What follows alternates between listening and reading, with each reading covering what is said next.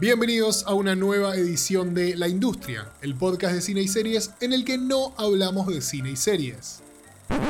Eh, perdón, creo que, que se olvidaron de las risas, ¿eh? Vamos de vuelta. El podcast de cine y series en el que no hablamos de cine y series. Ahora sí. Las sitcom existen desde hace décadas y fueron evolucionando a lo largo de los años para convertirse en uno de los géneros televisivos por excelencia. En este episodio vamos a hacer un repaso por la historia de este formato, cómo nacieron, crecieron y se convirtieron en lo que hoy todos conocemos de memoria. Yo soy Agustín Ende. Yo, Victoria Iraldi. Y yo, Federico Fabricio. Siéntate con tus amigos y pedite un café, que ya arrancamos. Bueno, para arrancar este episodio ya nos vamos a poner a hablar de nuestras cuestiones personales como siempre, pero me parecía o nos parecía que tenía que tenía que haber alguna especie de definición, porque la pregunta cuando hablamos de sitcom es específicamente ¿qué es una sitcom? Y hay un montón de elementos que, se repiten en un montón de, distintas versiones de, este formato, pero la definición es bastante básica y se remite prácticamente a su nombre, que sitcom en inglés es situation comedy, y, o sea, comedia de situación. Y está definida como, como, como un género de comedia en el que justamente van pasando cosas que son cómicas. No es que hay un guion que va, que va como haciendo un gag o un chiste, sino que la propia situación va generando las cuestiones de la comedia, ¿no? Exacto. Eh, otra característica que es muy definitoria de, para que sea una sitcom es que está centrada siempre en el mismo grupo de personajes, o sea, un, cast regular que se repite y que generalmente están, eh, se le están pasando estas cosas cómicas, estas situaciones, en los mismos lugares. Es decir, una casa, un living, un bar, como dos o tres sets, locaciones eh, que se repiten episodio a episodio. Bueno, si son como yo, tal vez ya eh, se vean sorprendidos de que ninguno de mis compañeros mencionó eh, la risa enlatada. Lo que estoy queriendo decir es, yo pensaba, yo estaba seguro de que eso era parte de la fórmula y que las comedias de media hora que no tienen risa enlatada, risa de fondo, aplausos, el oh, cuando pasa algo oh. lindo o emotivo, que era fundamental, que era parte de la receta. No, claro, es que es un elemento, es un elemento, ya habrán visto el, título de este, de este podcast, que es un elemento tan común en la sitcom y tan reconocible de este formato que, muchas veces se cree que sin eso no, no es una sitcom, pero sí. Claro. Yo, yo era de la idea de que sin eso era una comedia de media hora, de una hora, lo que sea. Pero bueno, evidentemente esto es una de las cosas, eh, es para lo que nos sirve incluso a nosotros, esto, este podcast que estamos haciendo. Claro, porque es algo que estaba convencido de eso y nunca, pero nunca lo googleé, ¿viste? Claro, claro. claro. Y, y hablando un poco más de, estas cuestiones técnicas y elementos que se repiten, hay algo que se repite en muchísimos de los formatos, que era esta cuestión de, la grabación en estudio, en sets, eh, con, público eh, en vivo. Que, eso un poco viene de, los formatos como más clásicos de, la tele, ¿no? Donde, donde era muy difícil grabar en exteriores. Entonces estaba esta cuestión de. Vamos a hacer una definición como muy técnica para el que no sepa, muy rápido. En general tenés como dos formas de, grabar o de filmar. Tenés la cuestión más cinematográfica, donde se filma una cámara, plano acá, plano acá. Si querés filmar de otro ángulo, tenés que mover específicamente la cámara. Y después tenés la cuestión más televisiva que muchos de los, de los programas de televisión se graban a multicámara. Por cuestiones de iluminación, de tiempos o de lo que sea, conviene tener más ángulos. Y de esta manera es que se grabaron o se, o se siguen grabando hoy muchas de las sitcom en estudios, ¿no? Una muchas cámaras, incluso algunas que se mueven en, en, esa época, ahora no tanto, pero en esa época que se movían como de set a set y veías como la pared que pasaba como por el medio, ¿no? Exacto. Sí, era como una especie de presentación teatral en vivo que se filmaba y se transmitía. En algunos casos ni siquiera se grababa, se transmitía directo eh, y, lo tenías que ver en el momento en el que se estaba eh, eso estaba sucediendo y nada más. Sí, es bastante, bastante, o sea, te llama sabiendo esto es muy fácil de reconocer, como, o sea, algunas sitcoms que se graban de una manera y, de otra. Y eh, justo hace poquito em, vi, eh, esto real margen, vi el, ¿vieron esto que hace Variety?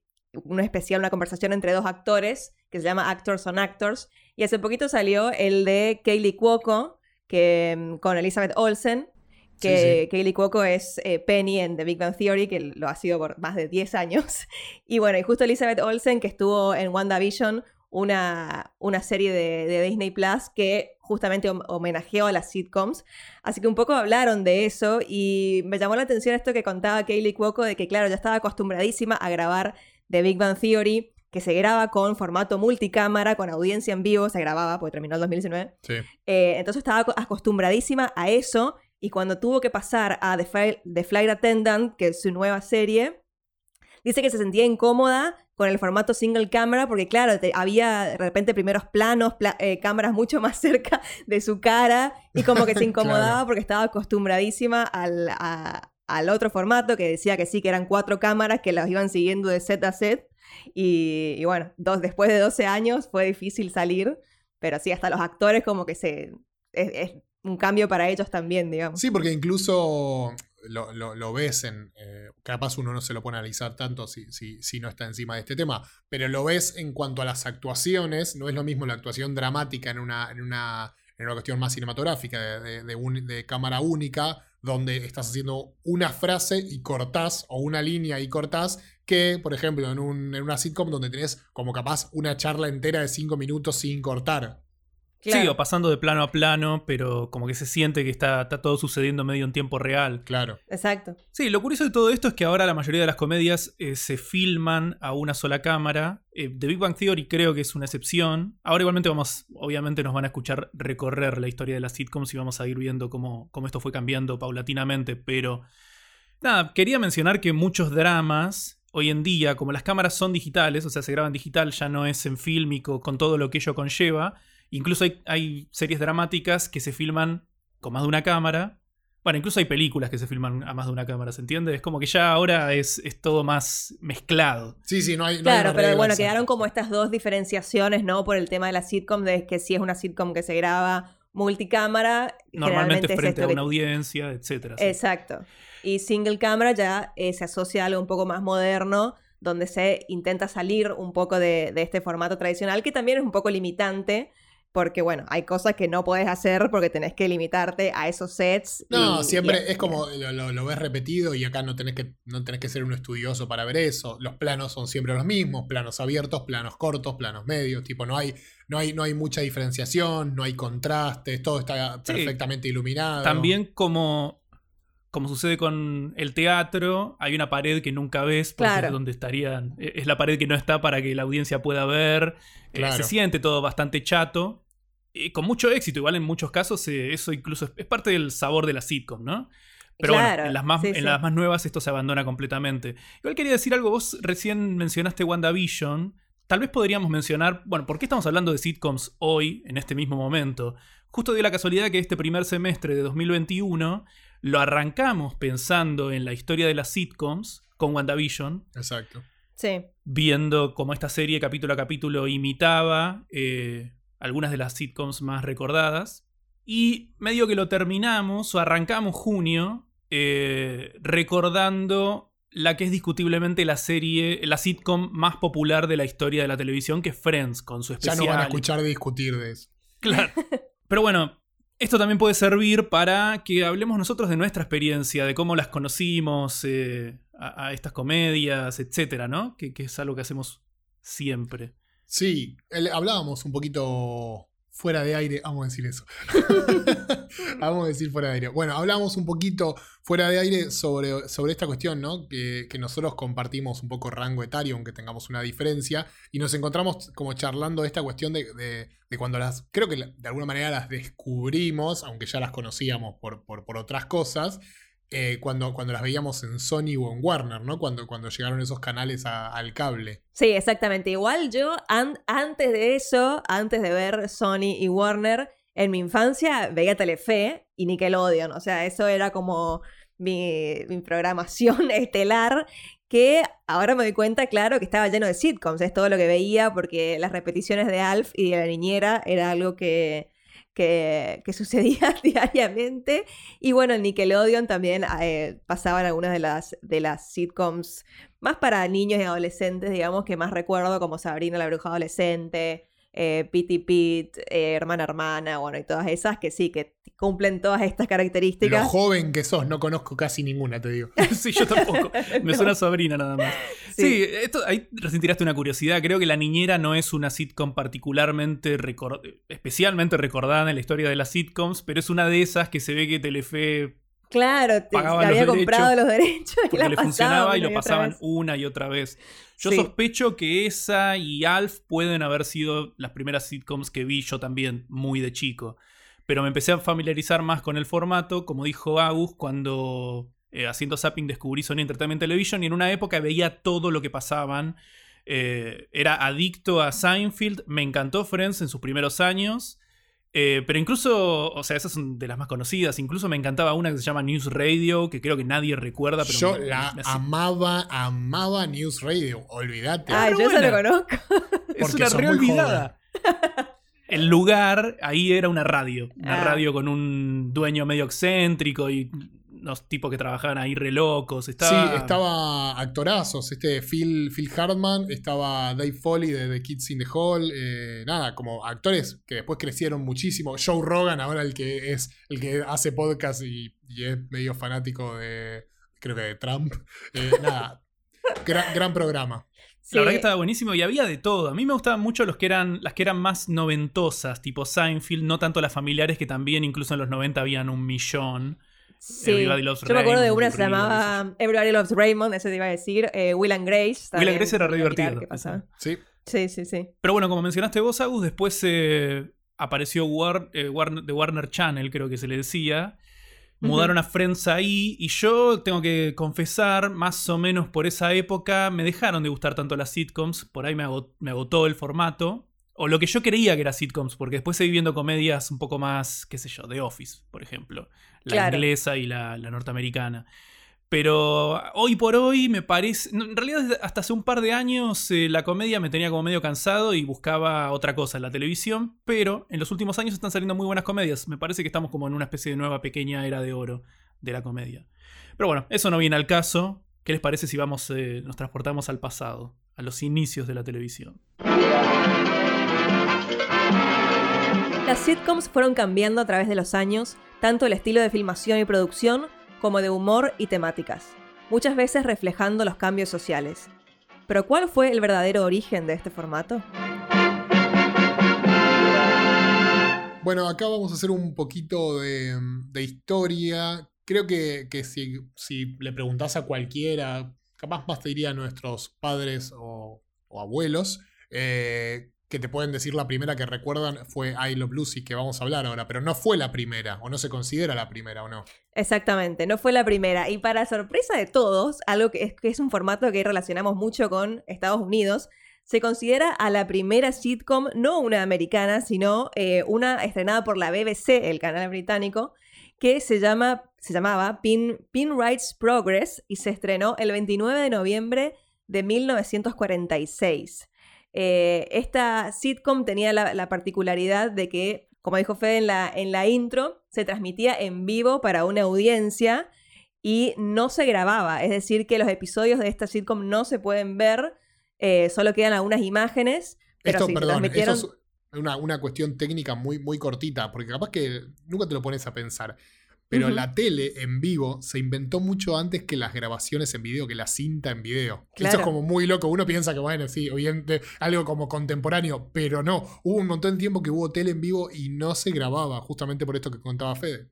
Claro, en realidad eh, la televisión precede a, los formatos de video. En ese momento lo si se quería conservar lo que se estaba transmitiendo o si no se transmitía en vivo y se iba a pasar en otro momento, se tenía que filmar como una película.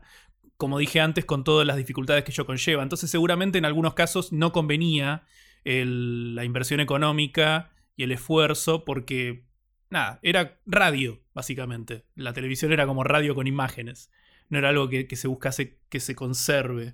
Bueno, y para sí ya y nombrar una americana, eh, un año después, en 1947, eh, se estrenó otra sitcom que se llamaba Mary Kay and Johnny, que tampoco eh, se pueden conseguir los episodios porque también solamente se transmitía en vivo, así que no quedaron eh, grabados los episodios. Y estaba, y estaba basada en una pareja de la vida real que eran Mary Kay y Johnny Streams. una, una fórmula bastante común en la época, un matrimonio joven viviendo en, en Nueva York y bueno, a la que le sucedían cosas. Pero bueno, de esta tampoco podemos ver episodios, por eso es que estas dos por ahí no son tan recordadas, pero bueno, queríamos nombrarlas porque en realidad fueron las primeras primeras. Pero de la que sí es muy recordada y que de hecho fue eh, homenajeada en WandaVision es una que vino un poco después, en los 50, que ya la mencionamos, y es I Love Lucy.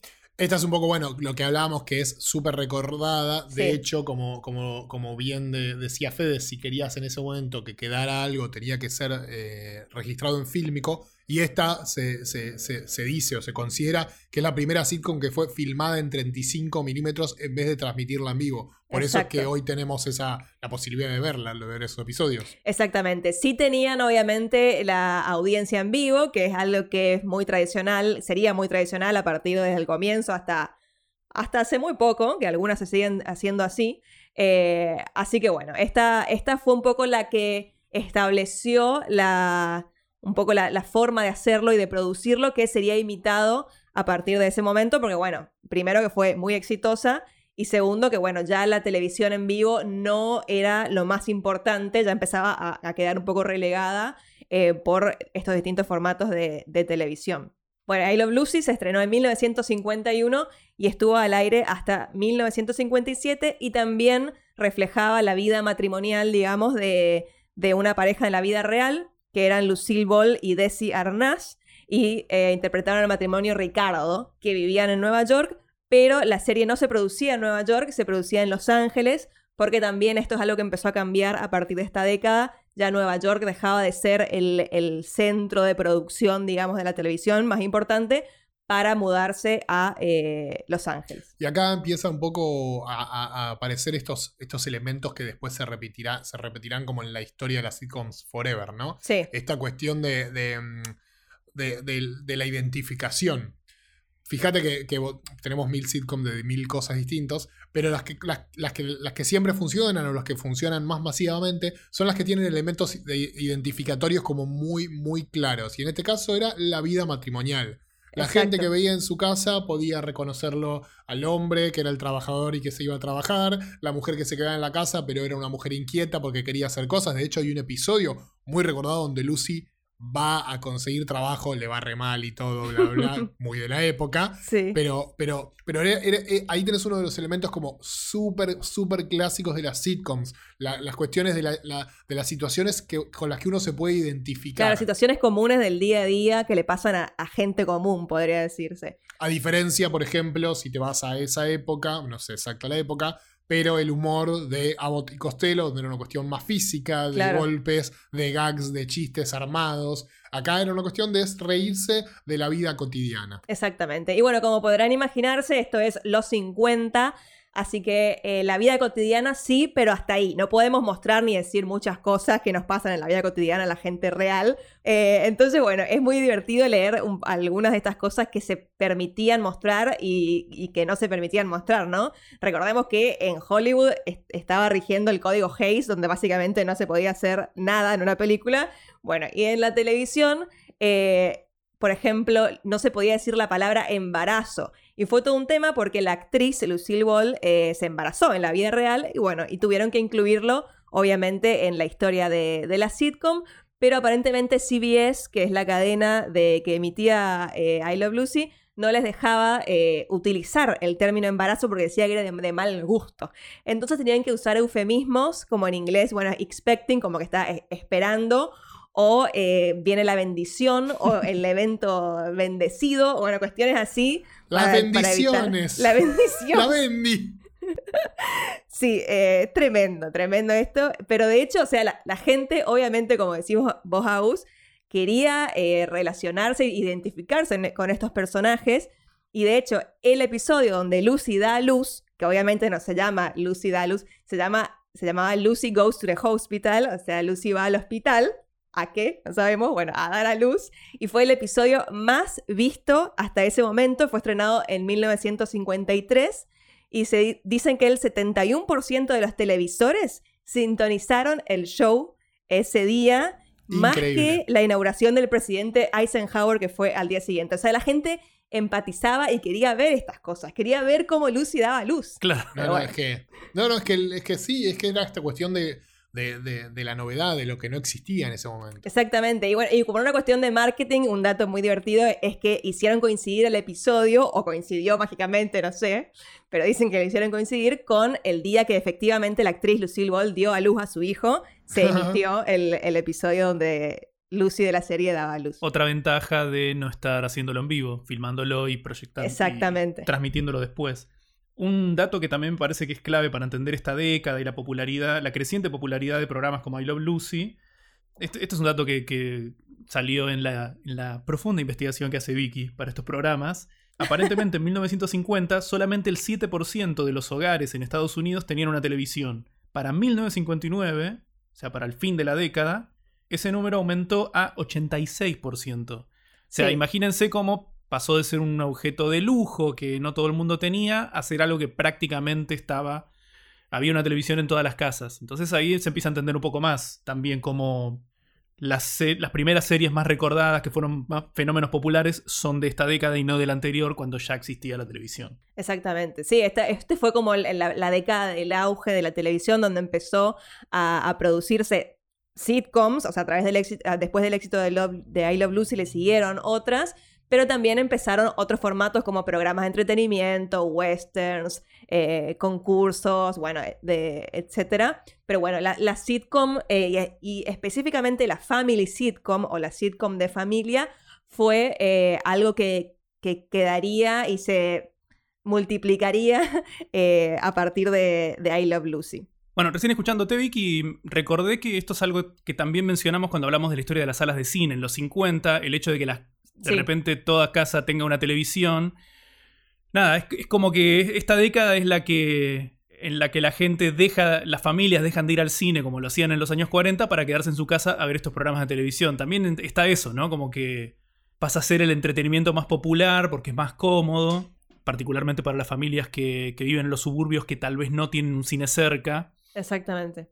nada, se me ocurrió como que puede conectar con nuestro evento épico en dos partes de la historia de las salas de cine. Sí. Porque obviamente todo esto está pasando, sucediendo en paralelo.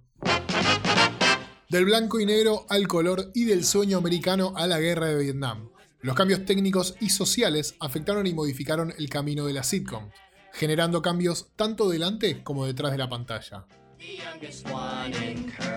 Sí, los 60 fueron una década muy, muy especial y muy, muy turbulenta, donde pasó de que, todo. que la- los 60 le digamos la década turbulenta. Sí, es que viste que estaba pasando de todo. Nosotros que estamos hablando de Mad Men hace un año, Claro. estamos como con los 60, sí, muy, muy, muy presentes. Eh, entonces, sí, claro, pasaba de todo.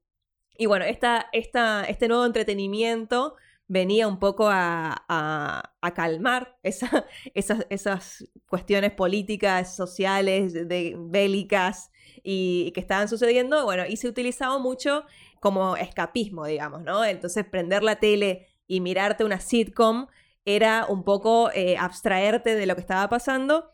Y, me parece que se puede hacer un em, paralelismo incluso con lo, con lo que pasa ahora, ¿no? Con esto me parece que lo vamos a hablar un poquito más al, al final del episodio, pero hubo como un boom de la sitcom en, en esta, en esta época de, de pandemia y hay algo de eso, en esta cuestión de escaparse en la comedia, ¿no? Sí, totalmente. Especialmente en, me parece que en el formato sitcom, por las características, esto de que es un grupo de, de personajes que siempre se repite y siempre está en el mismo lugar y le, y le pasan cosas en, no demasiado trágicas, si se puede decir, solo cuestiones rutinarias de- del día a día, te da cierta, cierto confort y cierta, cierta sensación de, de seguridad, digamos, que a la que querés ir. Entonces, sí, a bueno, la que es- necesitas. Y en esa época lo necesitaban.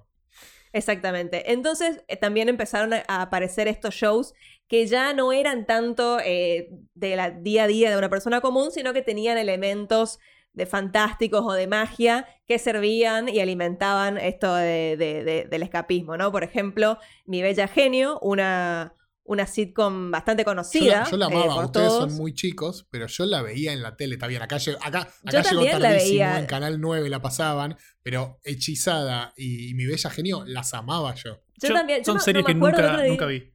El otro día me quería acordar qué canal era que lo pasaba en Canal los 9, 90. en, en Capital Federal, Canal 9. Sí, eh, a la noche puede ser que A la, la pasaba. tarde, tipo porque yo- 7 de la tarde, una atrás de la otra ponían. Sí. Y mira lo que te voy a decir. Yo la isla de de- Gilligan, de que ahora la vamos a nombrar, los sábados a la mañana después de las manos mágicas. Mira mira lo que mi memoria de la infancia es terrible. O sea, la programación, eso es la, la revistita de la programación de antes. Mirá qué loco. Yo de esta serie sé, eh, pero nunca, creo que nunca vi una- un capítulo entero. O capaz Uy, yo lo- cuando los encontraba lo cambiaba de canal, como que nunca me, atraje- nunca me atrajeron. Sí, bueno, fue- son muy, muy típicas de esta época, ¿no? Bueno, Mi Bella Genio fue del 65 al 70 y era la historia, bueno, de esta genio, eh, esta chica de 2000 años que se casaba con un astronauta y era, además de su esposo, su amo. Bueno, polémica. Rari, rari. Entonces, bueno, ella salía, viste, le decía, amo, no sé qué, ¿puedo cumplir tus deseos? Sí, esclava. Ah, Bueno, qué A yo. diferencia de Hechizada, donde la bruja se casaba con un, con un humano normal, pero era por decisión propia. Sí. De hecho, su madre, que siempre aparecía en los episodios, como que le daba bronca que ella, que, que su hija haya elegido así. Había, Claro, como, y la- había como dos formas de verlo de- en, e- de- de- en esas series que son muy populares al mismo tiempo, como dos formas distintas de ver a la mujer en los 60. Claro, y bueno, y la joda de, de Hechizada era que ella vivía en un suburbio y tenía que tratar de eh, pasar desapercibida, digamos, viviendo una vida normal con sus poderes y bueno, y su madre bruja, algo que se homenajeó muy bien y de forma muy divertida en WandaVision, porque bueno, es como que a Wanda le pasaba un poco lo mismo, ¿no? Eh, así que, bueno, y la isla de Gilligan también fue otra de, este periodo que cumple un poco con estas características de escapismo, fue del 64 al 67, no, no tan larga como las otras, pero sí, era, trataba de estos siete sobrevivientes a un naufragio que se quedaban varados en, en- una isla. Esta yo nunca la vi, pero bueno, sé que vos sí, Agus. Sí, sí, te, digo, la pasaban, venían las manos mágicas, la isla de Gilligan. Los sábados a la mañana. Mira, esa, esta nunca la vi. Y bueno, y después otra de los 60 que también es bastante conocida por todos, eh, sobre todo por el protagonista, y también fue homenajeada en WandaVision, es The Dick Van Dyke Show, que se estrenó en el 61. Y la característica que tiene, esta no tenía nada mágico ni nada, pero fue la primera que introduce eh, como el tema laboral en la historia, era como algo muy importante más allá de, de la vida de familia, y era el, por, la- por el trabajo, digamos, del protagonista, que era escritor de televisión. Y a mí me llama la atención de que el protagonista ni siquiera, ni siquiera se llamaba Dick Van Dyke, o sea, como el actor, sino que se llamaba Rob Petrie, pero la serie se llamaba The Dick Van Dyke Show. tipo, que era él, claro. como- no, acá no voy a inventar ningún nombre, bueno, es el show de Dick Van Dyke. Claro, lo raro es eso, que no se llame Dick Van Dyke tipo Seinfeld, viste que era Claro. sobre. Era como una especie de cosa biográfica de Seinfeld, pero bueno, el personaje se llamaba Seinfeld. Claro, lo hacía menos confuso. No tiene nada que ver. Pero bueno. Bueno, y ya llegando a los 70, eh, lo que empieza a pasar es socialmente la, eh, la- socialmente la sociedad, vivimos en una sociedad, disculpen la, la, la redundancia, eh, empezó a cambiar. eh, había cosas que antes estaban un poco más mal vistas, pero que a partir de los 70 empiezan a ser más, más comunes. Por ejemplo, el tema del divorcio, que empezaron, las tasas, las tasas de divorcio empezaron a aumentar y a notarse. Y esto obviamente fue eh, reflejado en, las sitcoms que, como dijimos, van mostrando eh, un poco lo que, lo que va pasando en la vida real. Entonces, en 1969 se estrena una sitcom que en su momento no fue tan exitosa, pero que con el tiempo se fue redescubriendo y transformando como con una cosa de culto y se hicieron reuniones, películas, spin-offs, que es The Brady Bunch. Yo solo recuerdo las películas. No, es, de esas sí no, nunca, nunca la vi. Creo que no llegó mucho acá a América Latina, me parece, ¿no? Me Creo parece que que no. Yo tengo Eh, presente la, la intro, viste, con todas las. eh, la pantalla dividida en un montón. Sí, claro, Sí. Pero, pero más por referencias de otras cosas que por haberla visto. Claro, claro, claro. Eh, y bueno, la, la- la cosa nueva y, y transgresora que tenía, ponele, es que la era una familia ensamblada, la protagonista. Eh, era un matrimonio de el, el esposo, que era Mike Brady, que era viudo, y la esposa, que era Carol, que era divorciada, y es, Mike era como su segundo esposo, y cada uno tenía tres hijos, y bueno, vivían como los ocho eh, de esta, esta familia ensamblada en, en una casa. Y lo Un gracioso, escándalo, un escándalo. Eh, Escándalo. Lo gracioso es que aparentemente en la serie nunca se dijo explícitamente que Carol era divorciada, pero como que se daba a entender, pero como que tampoco medio que le podías decir así tanto a, a cámara, así tan libremente, porque bueno, tampoco que estaba tan bien, pero Pero sí, la idea era ya como visibilizar esto que estaba pasando en, en- en la vida real. Estaba bien, pero no tan bien. Exactamente. Y así llegamos a que una de las eh, sitcoms más recordadas de la historia de la televisión, y probablemente la más importante de la década de los 70, es una que se llama MASH, que es una adaptación de la película homónima de Robert Altman, que sucedía, esto es, es muy extraño, o sea, pasás de sitcoms que prácticamente sucede- todas suceden en casas de familia a una que sucede en un hospital de guerra durante la guerra de Corea de los años 50. Sí. Lo cual ya la premisa lo hace, lo hace muy, muy O interesante sea, por lo menos distinto. por lo menos distinto. Pero bueno, lo que tengo entendido es que eh, se utilizaba la guerra de Corea para satirizar, para comentar sobre la guerra de Vietnam, que en ese momento era la guerra que, que estaba luchando, eh, en la que estaba participando Estados Unidos, que no parecía que iba a terminar nunca. Sí. Y una de las cosas, eh, uno de los datos, hay dos datos muy recordados sobre esta serie. Uno es que más de 10 años estuvo en pantalla cuando la guerra de Corea, o sea, duró como 5 veces o más que la guerra de, propiamente Real. dicha. Claro. Buen, buen dato. Era como si los personajes estuviesen en un limbo, ¿no? En una guerra que nunca terminaba. O sea, en ese sentido se parece más a la guerra de Vietnam, justamente. Y lo otro, que tal vez muchos eh, que, que cuando escuchen esto se, se sorprendan, es que su final fue el más visto de la historia de la televisión, incluso hasta ahora, Sí. Fenómenos como Game of Thrones. Otra de esas cosas increíbles. Sí, esto, esto la verdad que me sorprendió mucho, pero después dije, claro, antes lo único que había era televisión.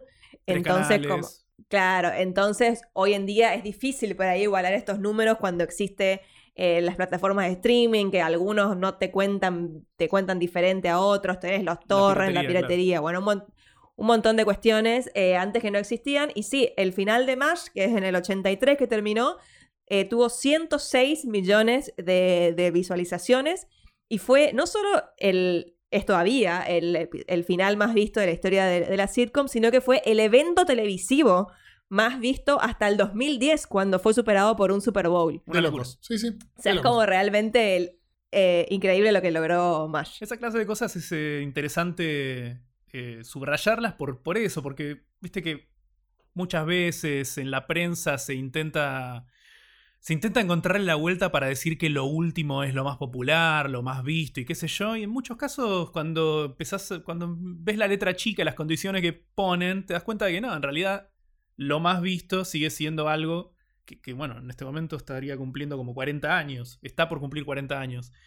Igual están esas habilidades que decís vos, Vicky. Probablemente Game of Thrones es imposible contabilizar la cantidad de gente en el planeta, no solo en Estados Unidos, que la veía eh, pirata porque no le quedaba otra y qué sé yo. Sí, sí, sí. De hecho, eh, bueno, encontré un, un sitio que, que puso el top 10 de los finales más vistos.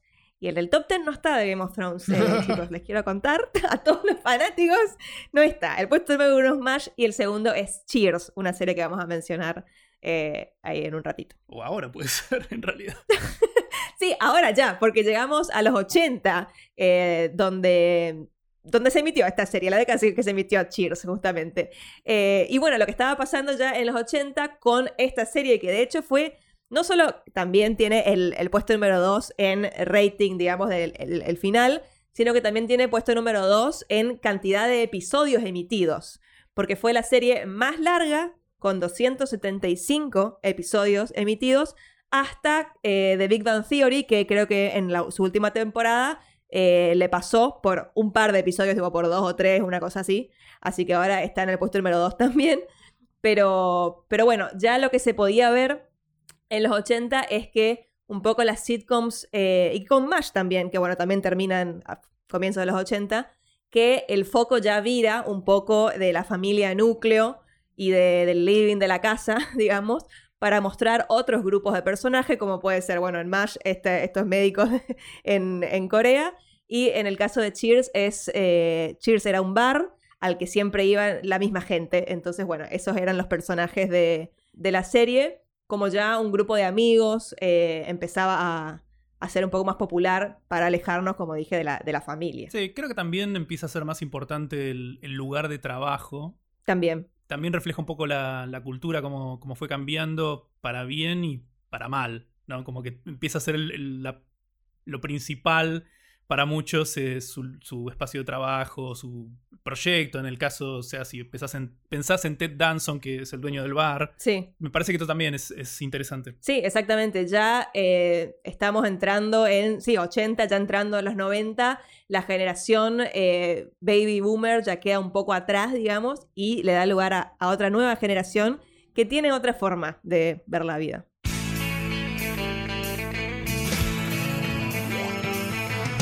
¿Podemos hablar un poco más de las sitcoms? ¿Salió bien? me encantó. Perdón, me encantó. Da de vuelta, da de vuelta, por favor. Ah. Vente, vente.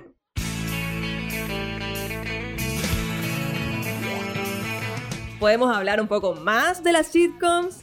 Claro que sí, porque llegaron los 90 y con esta década algunas de las series que expandieron el formato por todos los rincones del mundo. ¿Hablamos de Friends? Sí, pero también vamos a hablar de Seinfeld.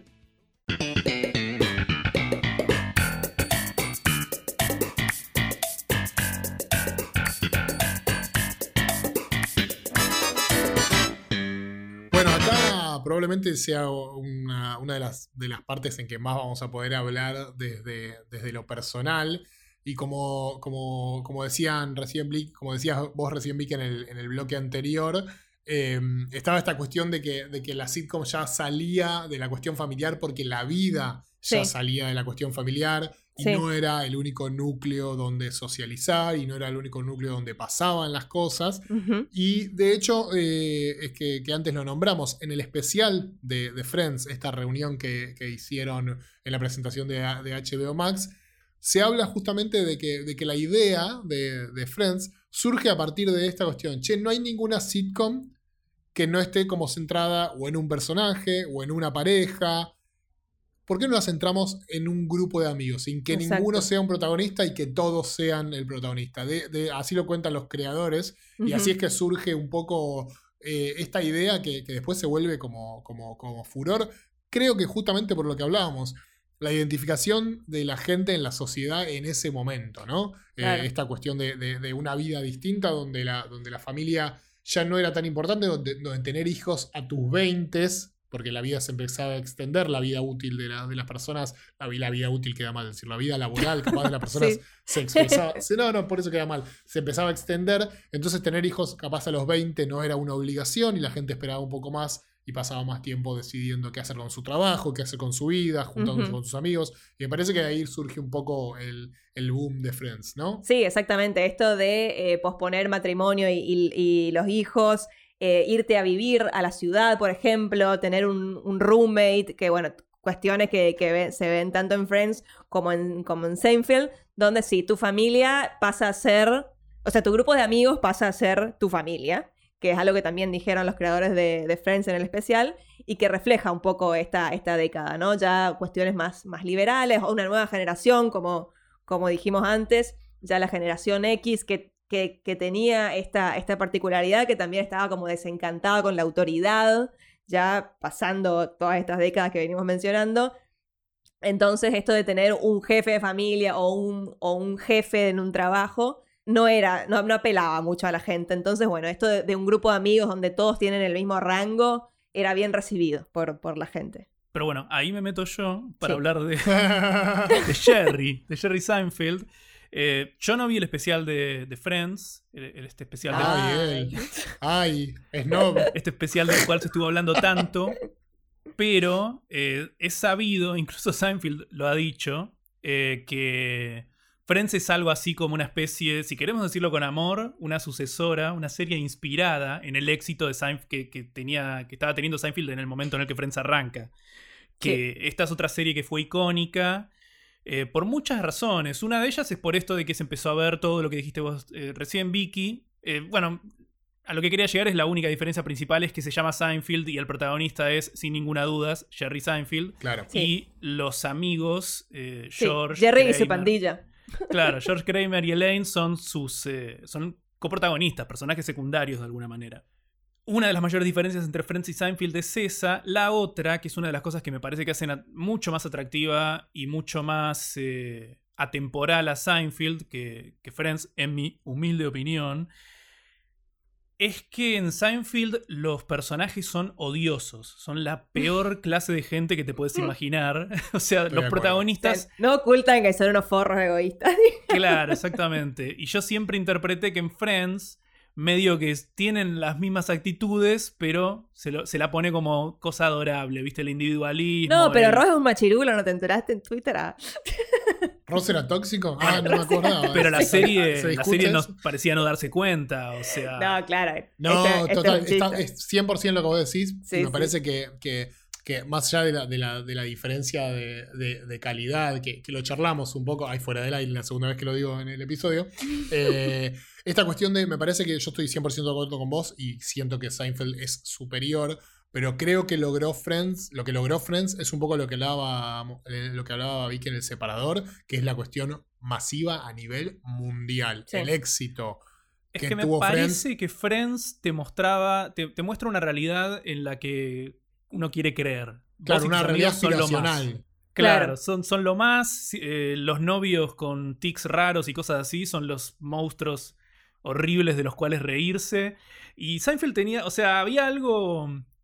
Hay algo que siempre me llamó la atención, más cuando era chico, que era esto de que tanto los personajes de Seinfeld como los personajes de Friends se tenían citas, ¿viste? Tenían un montón de citas, salían un- con un montón de personas.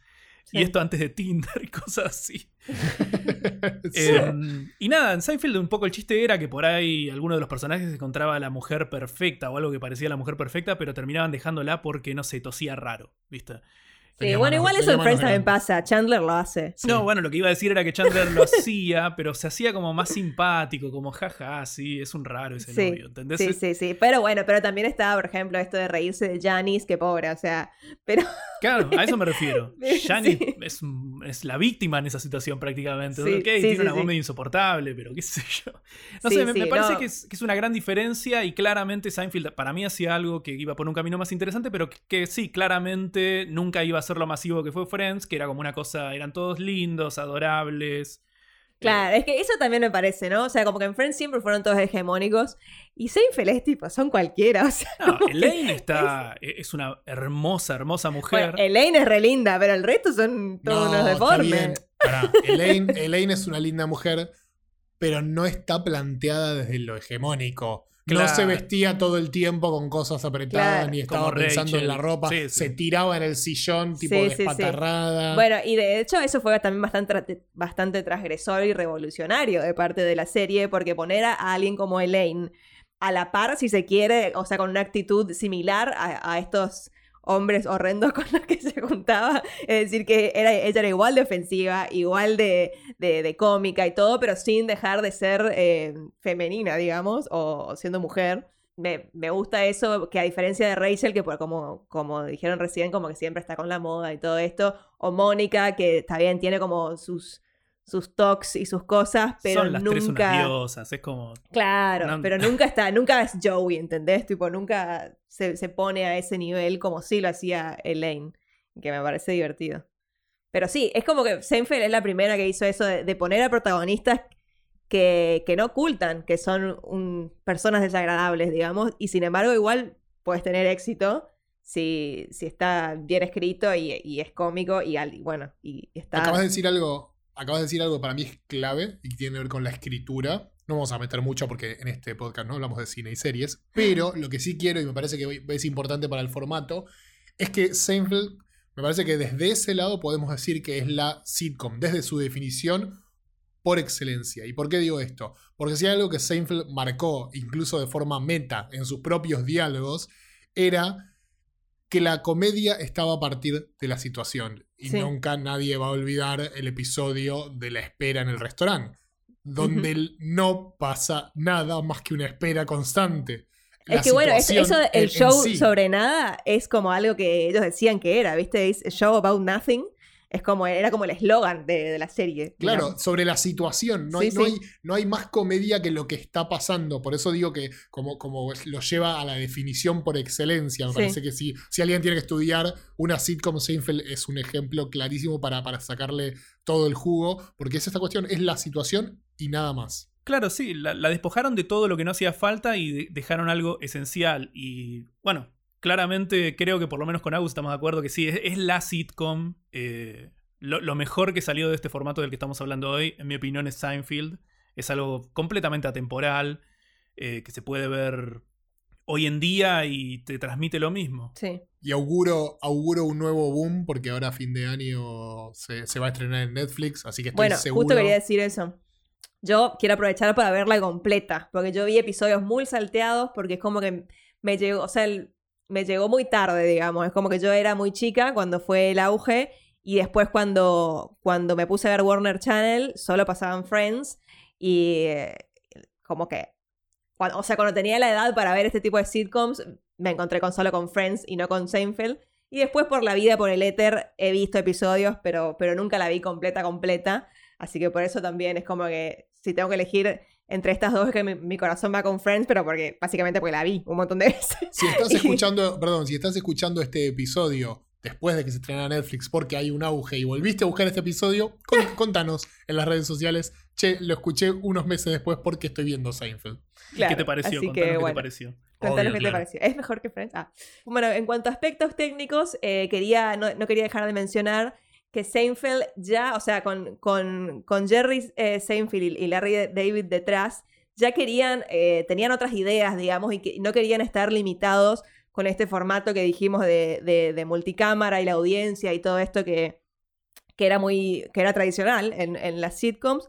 Y ya tenían ideas ellos para dejar de, de utilizar este formato y empezar a filmar de manera ya más cinematográfica usando una sola cámara, pero aparentemente desde CBS nunca le dejaron eh, esto pero sí igual había cosas que se filmaban eh, en, el formato con una sola cámara y eran transmitidos para la audiencia como en una pantalla para que eso me parece una locura. para, para que bueno para que entiendan básicamente y para que se rían y todo esto.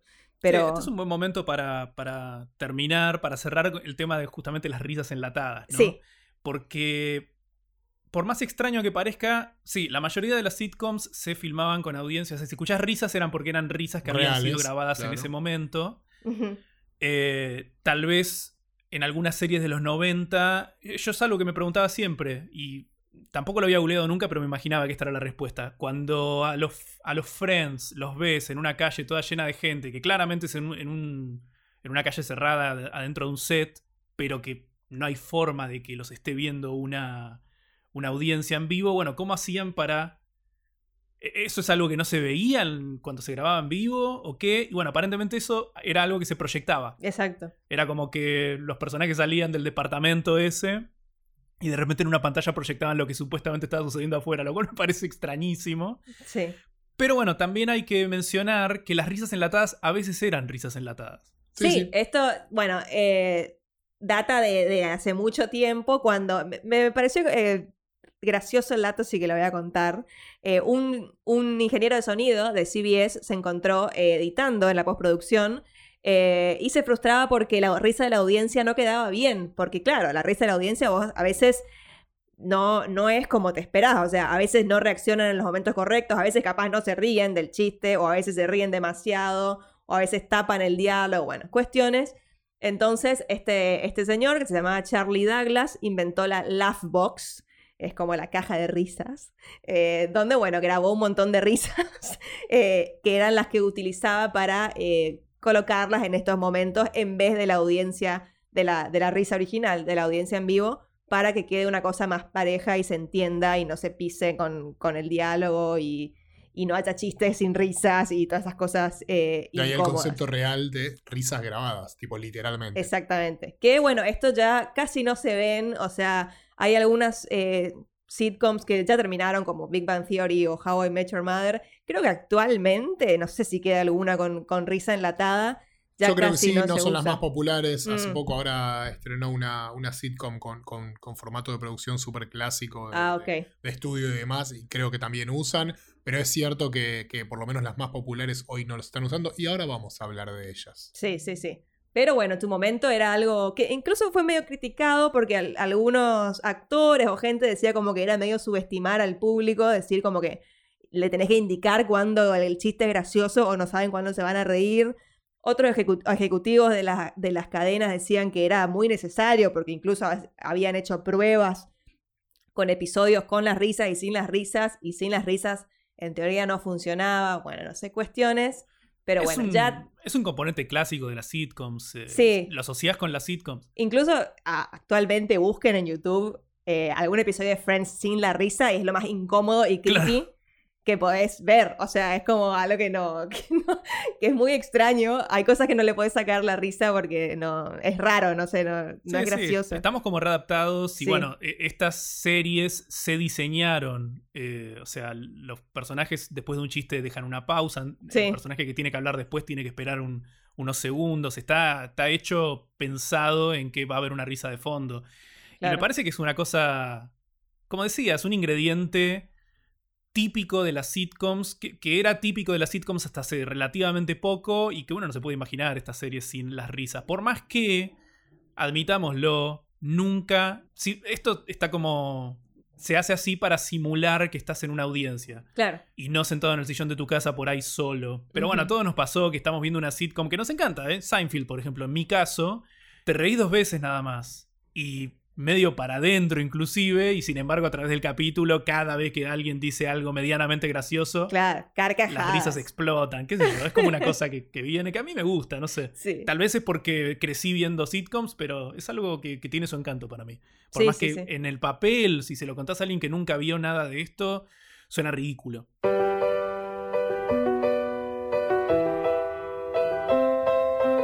Cambiaron los formatos, los estilos, la forma de grabarlas y hasta las risas de fondo. Pero el humor sigue ahí.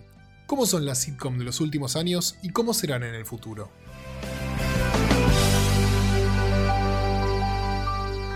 Bueno, em, como decíamos recién, Friends fue el fenómeno popular que fue y todavía no le han alcanzado en esos niveles de, de- de masividad y cosas. Y Friends terminó en el 2004 y ya quedaba como medio de los 90. O sea, como, es como una serie de los 90 que se extendió, digamos. Porque en los 2000 ya empezó a cambiar, eh, con- como dijo Ayagos en la, en la locución, tanto el humor como la forma de mostrarlo y la forma de filmarlo.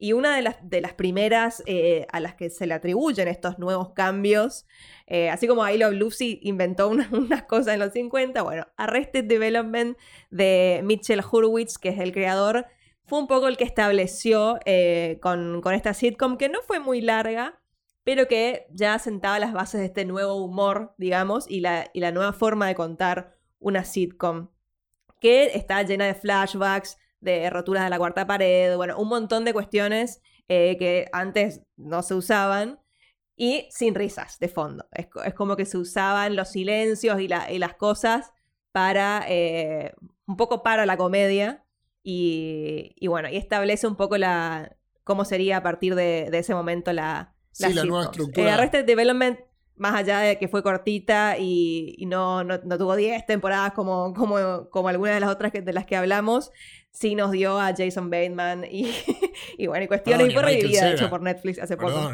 Y a Mal que Cera. A Michael Cera, sí, sí, sí. A Will Y Arnett. una de las cosas que, que Arrested Development me parece que, que trajo y que no se le da la el suficiente crédito es esta cuestión de, de la cámara en mano casi documental. Porque ellos no lo hacen, no es un documental Arrested Sí. Development, así como si a The Office, que, que ahora vamos a hablar. Claro. Pero está Pero la, filmado pero la- la casi parte como es si como el, fuese. el registro documental. Es, es, es como el, eh, es como el, el- el detalle de, de- de la forma de, de grabarse, esta cuestión de la cámara en mano que se va moviendo, Sí, los sí, sí. zooms rápidos para, para tomar como una, un, un- un Una gesto, reacción, una reacción, cámara, un- Exactamente. Entonces me parece que no se le da suficiente, suficiente crédito para, para, lo que, para, para el cambio que hizo en ese momento. Sí. Obviamente, este Arrested Development puede hacer todas estas cuestiones con la cámara porque no está filmado con audiencia en vivo. O sea, ya es una, una producción más parecida a una película que, que a las sitcoms tradicionales, pero sí. O es a como los que, otros tipos de series que se hacían en la época, ¿no? También. Claro, pero ya es, o sea, la, for- la apuesta, digamos, de cómo está filmada, hacer estos zooms, eh, esto, esta cámara que parece que se está entrometiendo en lugares donde no, no deberías poder ver, no deberías poder ver estas situaciones, está usado para la comedia. Y obviamente no podemos hablar de los 2000 sin mencionar eh, a The Office, que trajo, eh, es una, sí, una adaptación, digamos, americana de, de la serie británica, pero que es muy diferente a la, a la británica y ya introducía eh, esto del falso documental, ya explícitamente es un mockumentary, y esto de la comedia cringe, digamos, que es lo que te pone extremadamente incómodo y es muy, muy gracioso con cuestiones como Dwight o Michael Scott más. Y más acá, a- al que le, le guste, a quien le guste, The Office es una sitcom, no Claro. es una discusión. Sí. Según la definición dicha al comienzo de este episodio, eh, The Office también es una sitcom. Sí. Y también estaba pensando que interesante que establecimos que la primera sitcom de todas eh, fue una de la BBC. Y The Office, una de las. eh, sí, tal vez la comedia más importante, más popular de la década del 2000. También es, también una adaptación, claro, de, de la de una The Office, eh, la, la The Office de Ricky Gervais, a la cual se le hicieron, en, en su adaptación se le hicieron ciertos cambios, cosa de... Es algo también similar a lo que pasó entre Seinfeld y Friends para mí. El personaje de The Office de Ricky Gervais es insoportable, es como la- el peor jefe que podés tener. Sí. En cambio, a Michael Scott lo terminás queriendo, por más que es medio tonto. Es malo, pero querible. El de Ricky Gervais era directamente malo. Sí, sí. No sé si malo, pero bueno, es... Odioso, sí, como, como, un, como un jefe odioso donde no podías empatizar. Claro. Claro. De nuevo, me parece que eh, la de Office eh, inglesa busca algo un poco más interesante que lo que se termina viendo en, en la versión norteamericana. Pero bueno, también he escuchado de los creadores mismos de las dos. Al personaje de Michael Scott lo hicieron más querible porque lo. Digamos, lo que se veía en la The Office inglesa no se podría haber sostenido durante ocho temporadas. Claro. Claro, no, no, es que esa, es que el cambio, el, el cambio tiene que, única y exclusivamente con la necesidad de estirar eh, la serie más allá de dos temporadas. Dos temporadas de ese capítulos cada una, porque las series inglesas tienen esa particularidad, ¿viste? Que son temporadas cortas. Sí, Sí, sí, sí, sí. sí. Sí, es como que yo cuando pienso actualmente en The Office pienso en, en- Michael Scott, digamos, y, y- lo que hicieron Michael Schur y Greg Daniels, que también me, me encanta esto, o sea, del, del mockumentary, cómo está usado y cómo termina funcionando para la, narrativa, esto de, de que estamos entromitiéndonos en la oficina esta eh, con, con estos personajes hermosos y divertidos que un poco vuelven a replicar un poco más adelante a partir del, del, del éxito de The Office en Parks and Recreation, que también es, es de ellos y también utiliza este formato, digamos, pero eh, ya no, no, es, no es tan limitado porque en, en Parks es como que nos vamos a más lugares, no Sí, estamos sí. solo en, en una oficina, pero, pero sí, continúa este, este formato que a mí me parece muy divertido y Es que- funciona re bien. y, y de nuevo algo que se repite con esto que, que estabas diciendo, no, no del documentary en sí, sino de, de esta cuestión de, de- de una sitcom que se vuelve masiva a nivel mundial, que tiene que ver con la identificación. Sí. Digo, The Office es una situación totalmente identificable por Sí. cualquier persona que haya tenido un trabajo en una oficina. Te Sí. encontraste con cualquiera de esos personajes siempre. Entonces, parecido a lo que pasó con, con Friends, esas situaciones que son más, más generales terminan, eh, re- re- terminan de- derivando en, en- en cuestiones como, como, como mega, mega populares. Porque Parks la ve un montón de gente, pero definitivamente no es tan popular como The Office. No, claro. También me parece que se la puede diferenciar de algo como Cheers. eh, el lugar de trabajo no está tan idealizado. Claro. Eh, es una oficina aburrida. Justamente una de las cosas más atractivas que tiene ambas versiones de The Office es eso, que es la oficina más gris que se te puede ocurrir. ¿A quién, a qué equipo de docu- documentalistas se le ocurrió dedicar un documental a esto? Es, es- No, ya la es premisa es, es absurda en, el- en ese sentido, eh, en, esas, en esa línea, ¿viste? Sí, o sea, eh, es, es una oficina como, como es una oficina en la vida real, o sea, está iluminada de una manera horrenda, Sí, tiene esos no hay ventanas. escritorios horribles, lleno Es de en papeles. en- pará, eh, estamos acostumbrados, no sé, tomamos Friends, que son amigos, entre comillas, exitosos en Manhattan y tenés una, una oficina gris en Scranton. Tipo, es como. Sí. Claro, eso. Es parte de, sea- la, de la gracia, que, que es algo que también venía de, de la versión inglesa. De parte de la gracia es que sí, está como en cualquier lado. En cualquier lado. Aparte también, o sea, sal- salvo Michael que cree que tiene el mejor trabajo del mundo y es el mejor jefe del mundo, el, bueno, y Dwight capaz. Pero, Jim, por no ejemplo, está todo el ahí. Claro, está, está todo el tiempo diciendo que su trabajo es re aburrido y que una paja y que se quiere ir y, y todo. Y por lo único que va es por Pam, básicamente. Pero Claro. esto, esto pasaba mucho, sobre todo en Friends, esto de que tenían trabajos que no sabías bien cuál era y de repente Rachel podía ser camarera y el otro día trabajar en Louis Vuitton y vivir en ese departamento que no sé cómo pagaban y todo esto. Y en cambio en The Office tenés algo mucho más real, de un trabajo más parecido al que podríamos tener cualquiera Claro. y, y todo eso. Bueno, como dije, Parks and Recreation es una sucesora de The Office y también está Modern Family, que también una, una sitcom muy, muy querida eh, y muy larga, que yo no vi, pero bueno, también tiene este formato medio mockumentary, eh, que para, sucesora, claramente sucesora de, de The Office. Brooklyn también. Bueno, Brooklyn Nine-Nine, sí que, que bueno, justo termina este año y estaba pensando que son pocas las que quedan así tan clásicas que estén eh, actualmente al aire, digamos. Tenemos The Good Place que terminó hace poquito. Que es la más discutible de alguna manera. La más discutible, o sea, medio que la metería porque, porque es Michael Schur, está detrás también y es como el, el creador de, de- de The Office y Parks y todo esto. Pero sí, ya, ya se nota que se, se despega un montón del formato clásico, ya vemos un montón de lugares, un montón de personajes. eh, y actualmente no, no quedan tantas así con este No tan formato populares, al menos. Sí, no tan populares. Pero sí, cada vez se hacen cosas un poco más elaboradas, digamos, más ahora con, las con el streaming y, y todo esto, y hay presupuestos un poco más importantes. Sí, pero viste que al comienzo mencionábamos que parece que hubo una especie de... Se despertó un nuevo interés en comedias como estas en este último año y pico que nos la pasamos encerrados. Eh, se estuvo hablando mucho más de The Office que, que antes. Sí. eh, esto de la reunión de Friends hizo que se vuelva a hablar eh, de, esta serie que, a la que muchos le tienen mucho cariño. Recién Agus eh, había expresado algo que me parece que me encantaría que suceda, que es esto de que cuando aparezca Seinfeld en Netflix muchos la descubran. En una de esas, ¿quién te dice si eh, dentro de un año o dos empezamos a ver de nuevo más de estas comedias de situación de media hora, eh, ya sea con risas enlatadas o no?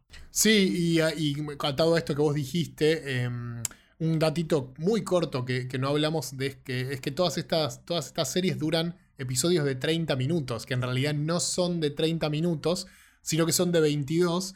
Y eso es muy loco porque, porque, porque pasa por una cuestión televi- puramente televisiva, que es que antes tenían que tener divisiones por, por horarios, más los cortes comerciales.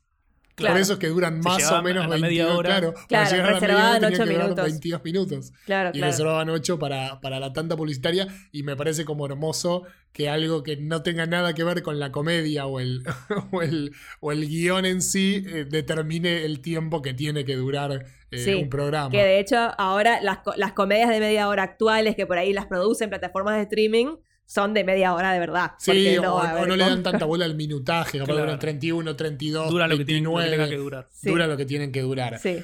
Como este podcast, que, que duró lo que tiene que durar y me hubiese encantado quedarme hablando mucho más porque este tema me fascina. Pero por hoy terminamos eh, la historia de la sitcom. Esperamos, como siempre, que les haya gustado. Yo soy Agustín M. Yo, Victoria Giraldi. Y yo, Federico Fabricio. Y esto fue La Industria. Hasta la próxima. La Industria es un podcast del universo Quémese. Nuestro logo fue diseñado por Tomás Fenili. Gracias por escuchar.